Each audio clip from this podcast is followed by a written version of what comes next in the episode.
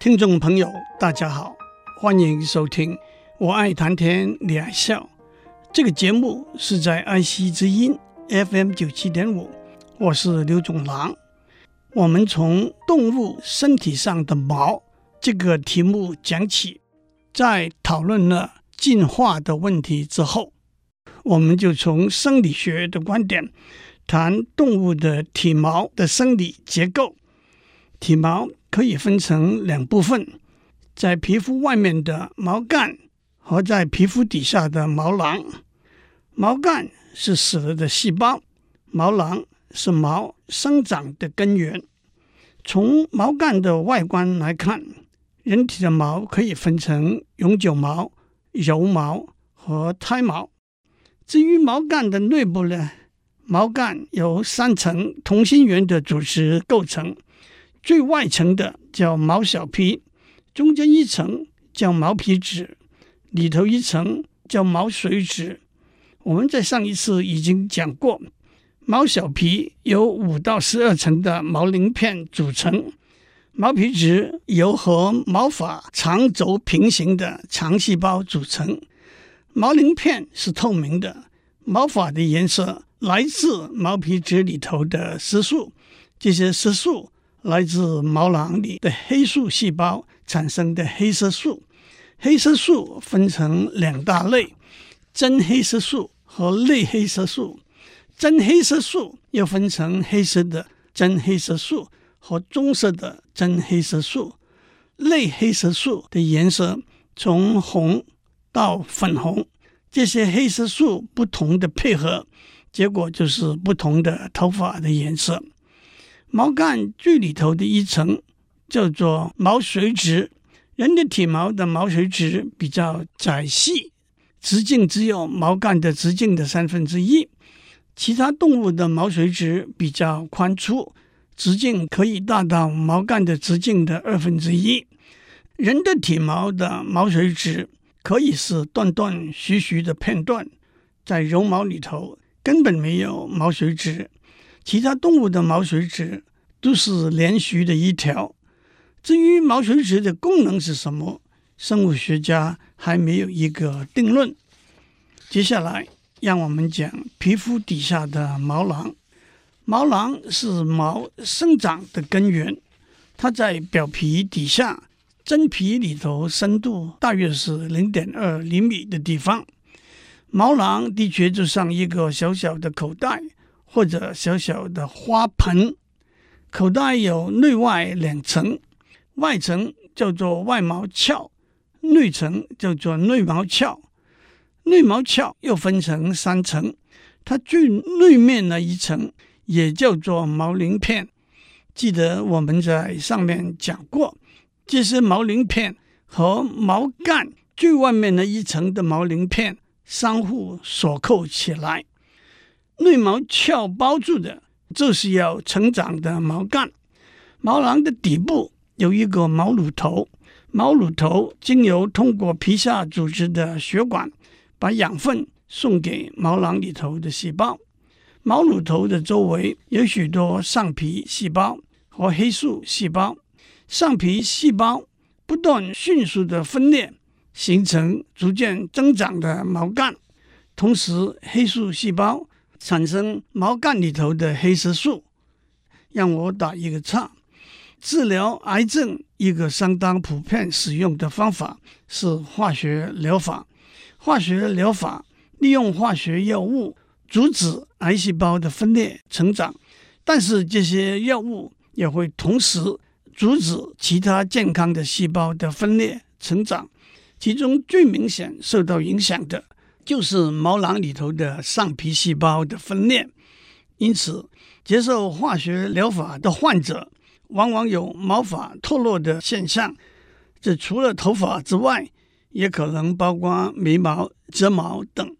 好在这些健康的上皮细胞在化学药物的使用停止之后，就会复原，继续分裂，头发和其他体毛也就会重新生长了。毛的生长有一个循环的过程，这个循环的过程分成三个时期。第一个时期叫做生长期。在生长期里头，外皮细胞持续的分裂，因此毛的长度不断增加。毛的生长期从几个月到几年不等，头发的生长期从两年到七年，可以说和基因、营养等因素都有关。可是身体其他部分的毛的生长期只是从一个月到几个月，例如眉毛大约是四到七个月。这就解释了为什么我们要定时修剪我们的头发。可是，身体其他部分的毛生长到某一个长度就会停止脱落了。我们的头发大约百分之八十五是处于生长期，头发生长的速度大约是每个月一公分。因此，一条长度是十二公分的头发就是一年老的头发了。也因此，头发需要八年的时间才长到一公尺。第二个时期。叫做退化期，在退化期中，表皮细胞停止分裂，毛发停止生长，黑素细胞也停止活动。我们甚至可以看见头发的最后一小段已经褪色。头发和眉毛的退化期大约三个星期。我们的头发大约百分之一是处于退化期。第三个时期叫做休止期。这个时期，毛囊在真皮里的深度会逐渐缩减到生长期的一半。头发的休止期大约是两三个月，眉毛的大约是九个月。在休止期里头，旧的头发掉落，新的头发开始生长。我们头发的百分之十四是处于休止期的。我们每天平均掉落五到十根头发，毛囊死了就不会复生，所以秃头的原因，或者是毛囊的活动降低了，原来长出来的永久毛变成油毛，或者毛囊根本就萎缩了。和毛囊相连接的有皮脂腺和立毛肌，皮脂腺和皮囊相连，皮脂腺释放出皮脂，目的是防水。和润滑皮肤，我们的头顶和面部皮脂腺最多。除了手掌和脚底之外，皮脂腺也分布在身体其他各部。这也就解释了我们为什么需要常常洗头、洗脸，去掉油脂。和皮囊相连的有一小块肌肉，叫做立毛肌。立毛肌是一块不属于肌。当外界温度降低，或者心理因素，例如恐惧、兴奋、刺激的时候，立毛肌会收缩，引起旁边的皮肤的收缩，而毛干也因此站起来，这就是俗称的鸡皮疙瘩。立毛肌似乎没有什么有用的功能，倒是对比较有长的体毛的动物，当外界温度降低的时候，毛干站起来会有保暖的功能。让我多讲一点人类头发的物理性质。健康的头发的弹性是相当高的，湿的时候可以拉长百分之五十，干燥的时候也可以拉长百分之二十。至于头发的重量，一条长度十公分的头发重量可以从零点二五毫克到一毫克，头发的直径大约是五十到一百微米。头发可以吸收它本身重量的百分之三十的水分，不过最令人惊讶的是，一根头发可以承受一百公克的拉力。换句话说，一百根头发可以承受十公斤的拉力。一头头发大约有十二万到十五万根头发，因此可以承受一万二千到一万五千公斤的拉力。相信大家都曾经在电视看过用头发拉动大卡车的表演。按照金氏世界纪录，二零一二年，一位三十七岁来自斯里兰卡的男人，他自己的体重只有五十八公斤，在九十七秒之内用头发拉了一万零九十四公斤的卡车，走了六十四点五二公尺的距离。在中文里头，我们也有“千钧一发”的成语，“钧”是三十斤，“千钧”就是三万斤。这句成语出自《汉书·梅城传》。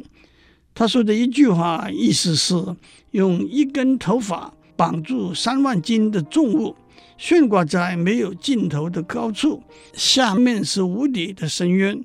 即使是最愚蠢的人，也知道是非常危险的事情。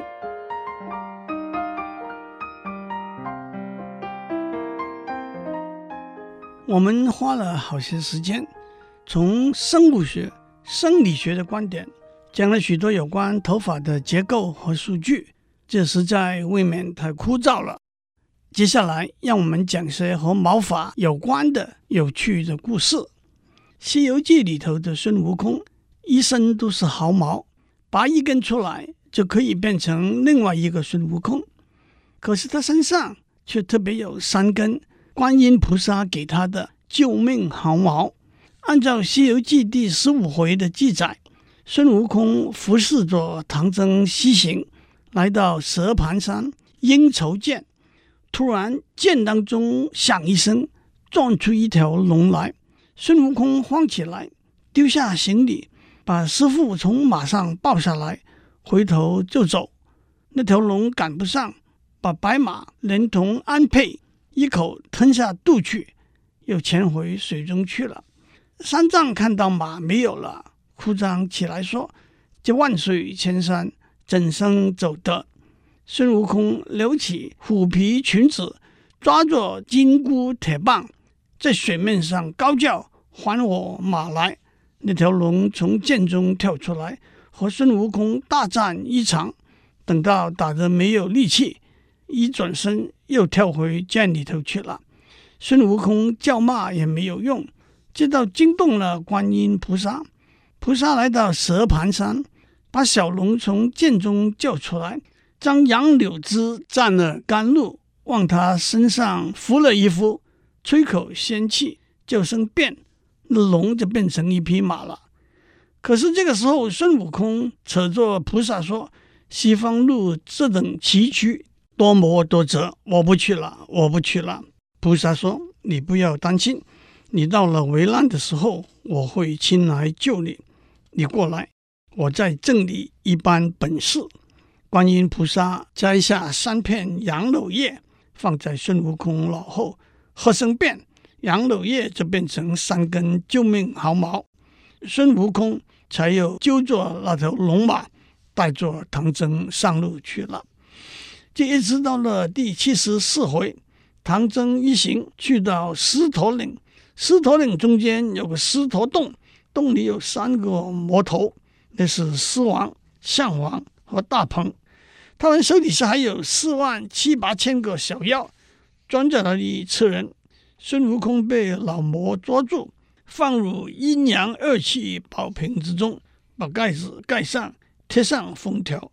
孙悟空在宝瓶里火烧起来了，又转出来四十条蛇，三条火龙，要盘绕咬食孙悟空。正在无计可施、无路可走的时候，孙悟空想起当年观音菩萨在蛇盘山施给他的三根救命毫毛，咬着牙忍着痛，把脑后三根挺硬的毫毛拔下来，叫一声变，一根变成金刚钻，一根变成竹片，一根变成棉绳。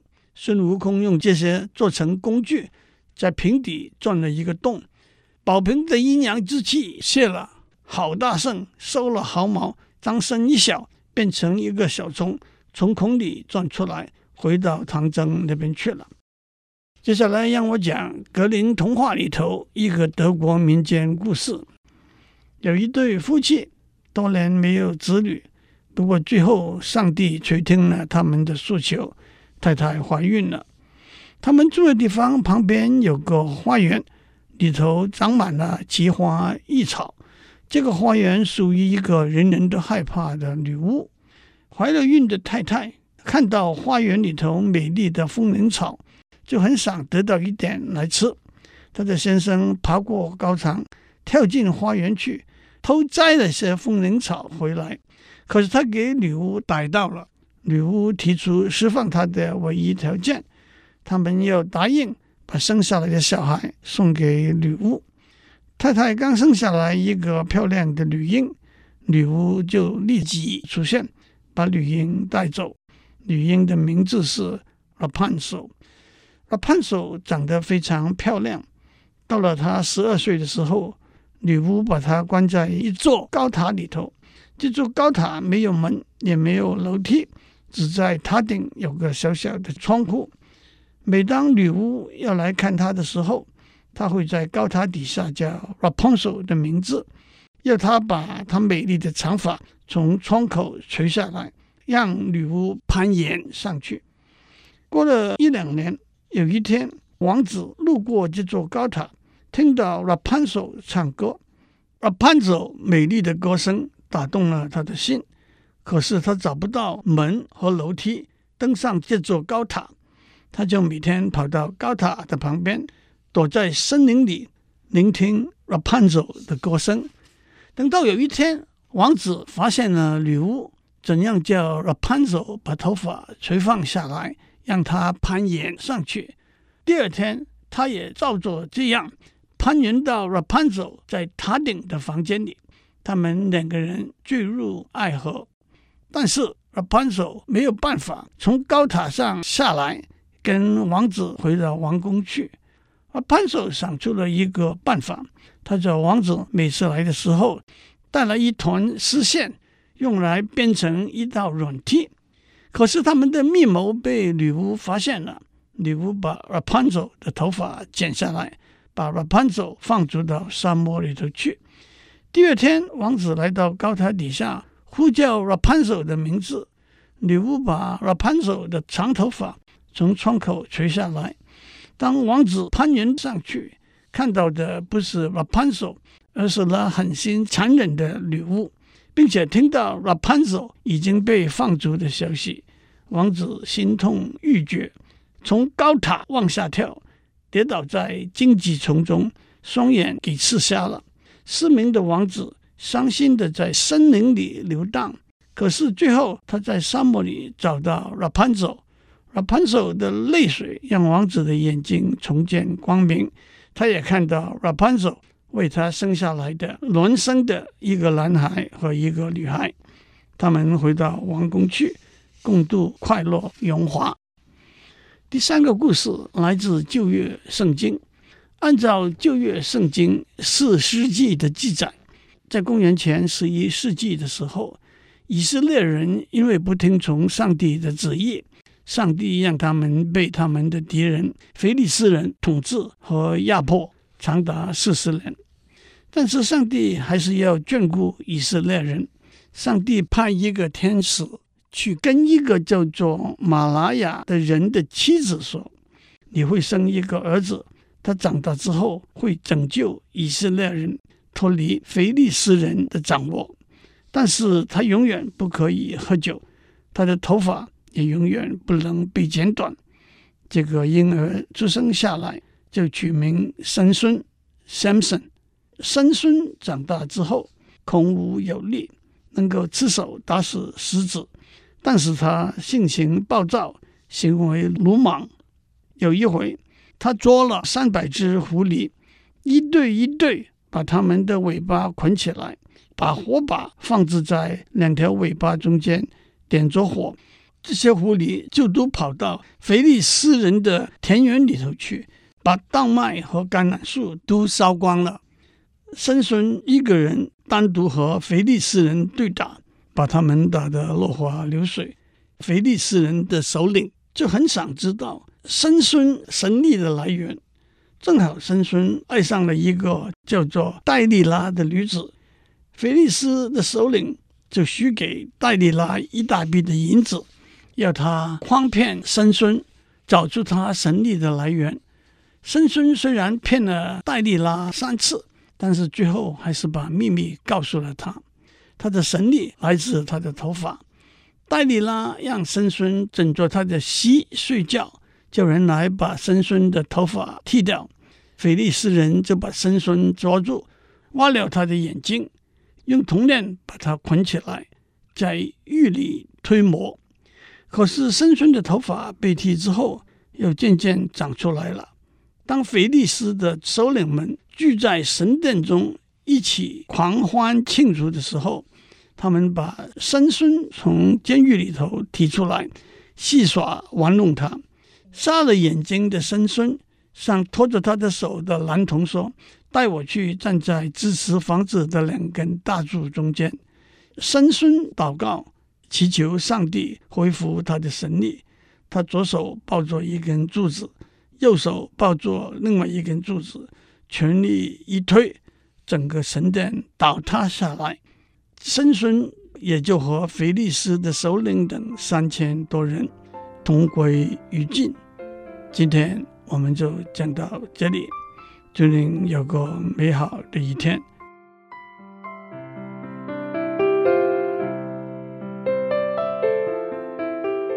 以上内容由台达电子文教基金会赞助播出。